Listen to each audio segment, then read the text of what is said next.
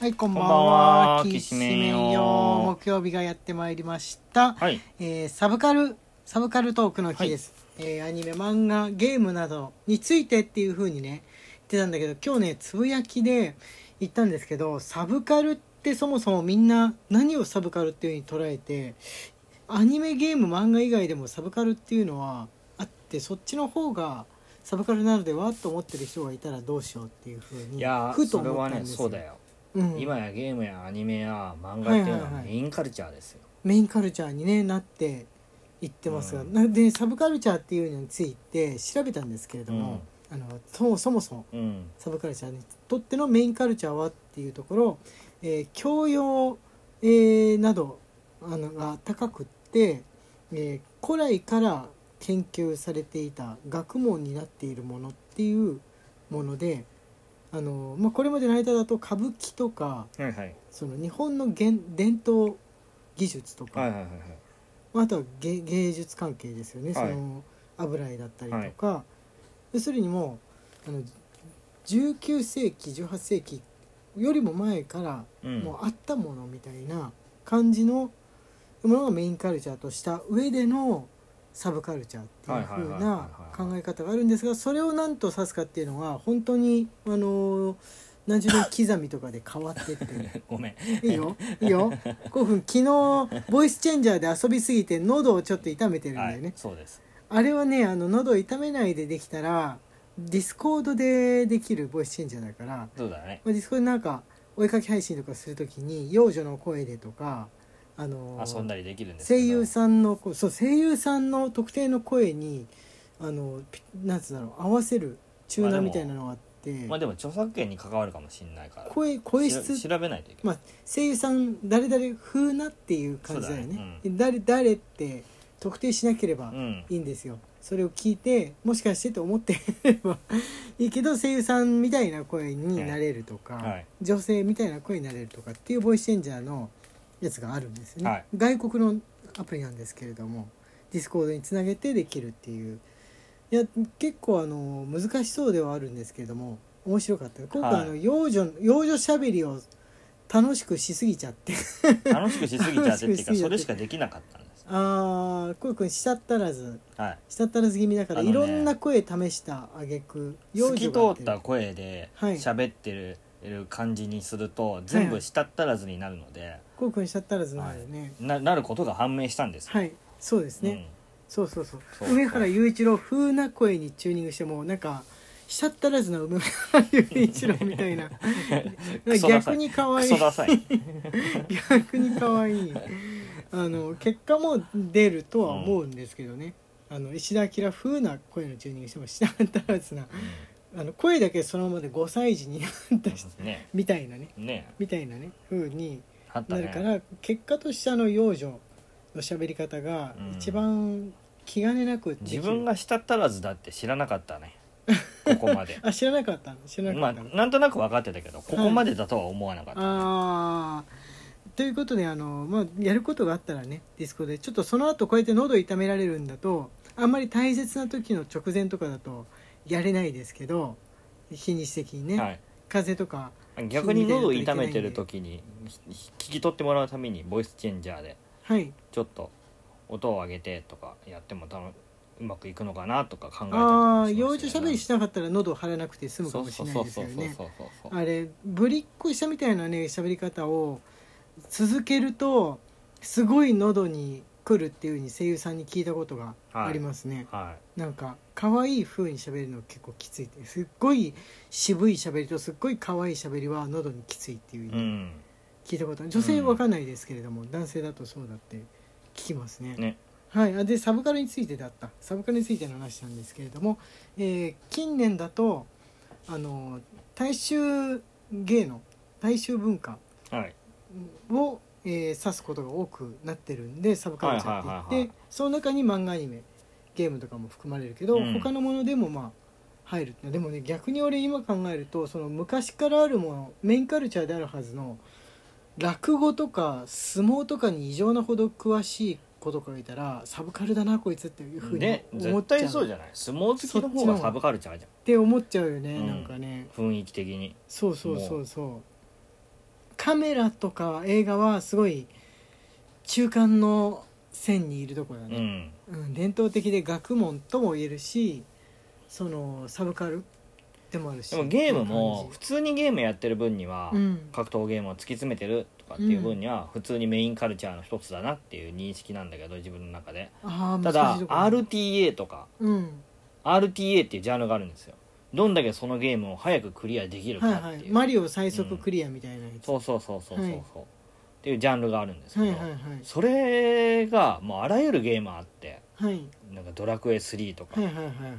ドラクエ3の最速クリアな RPG んての最速ってどどうでもいいって言っちゃすごい悪いんですけどでもそそこに熱を込めれるってサブカルチャーじゃん世界のその速さを競ってる人ともういわばギネスに挑戦みたいにして競い合ってるわけだよねそういう人はね、サブカルだとは思いますが、うん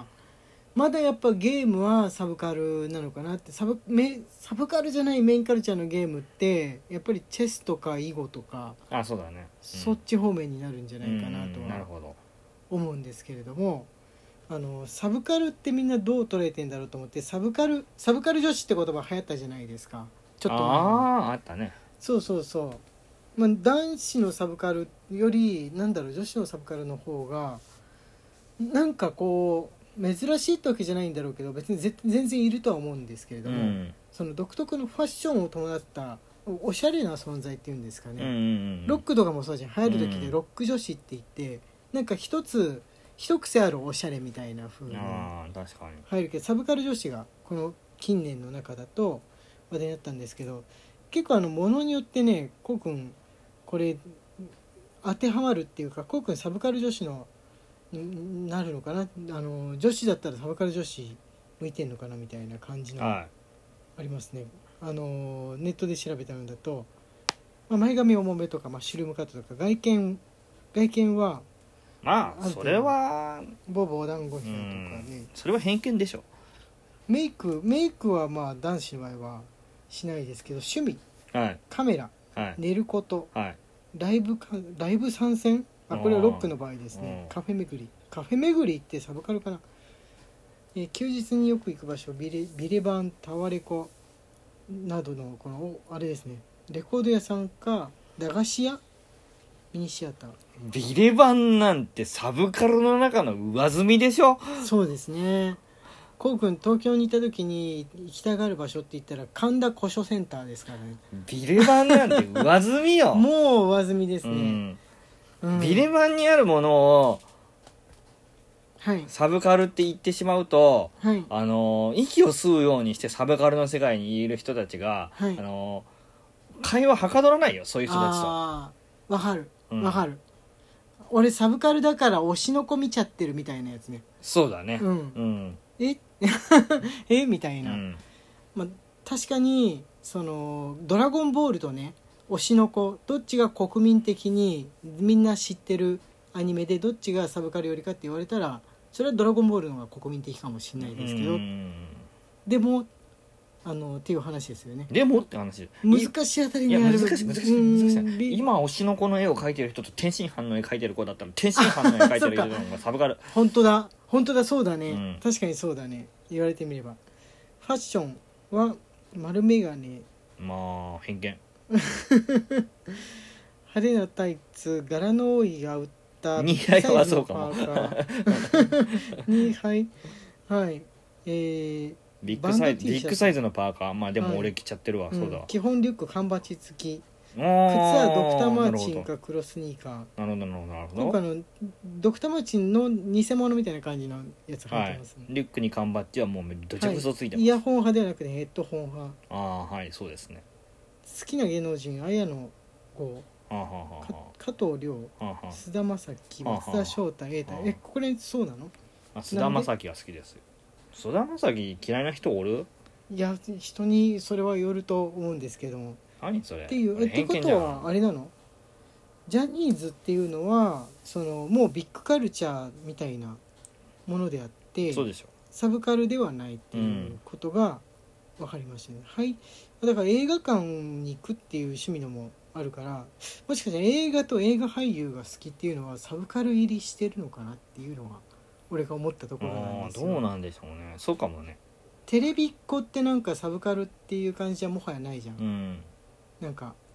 おと大人の人と文化を共有できる人って感じ今メインカルチャーって YouTuber でしょ絶対どうかないいやそうですよだって結局大人はそんな知らないものも多いじゃん大人にヒとカってキンは、クラね、スになったら別ですよ大人にとってはそううかもしれないけど子供にとってメインストリームはもう YouTube じゃない子供しか知らないものがサブカルチャーなんじゃないの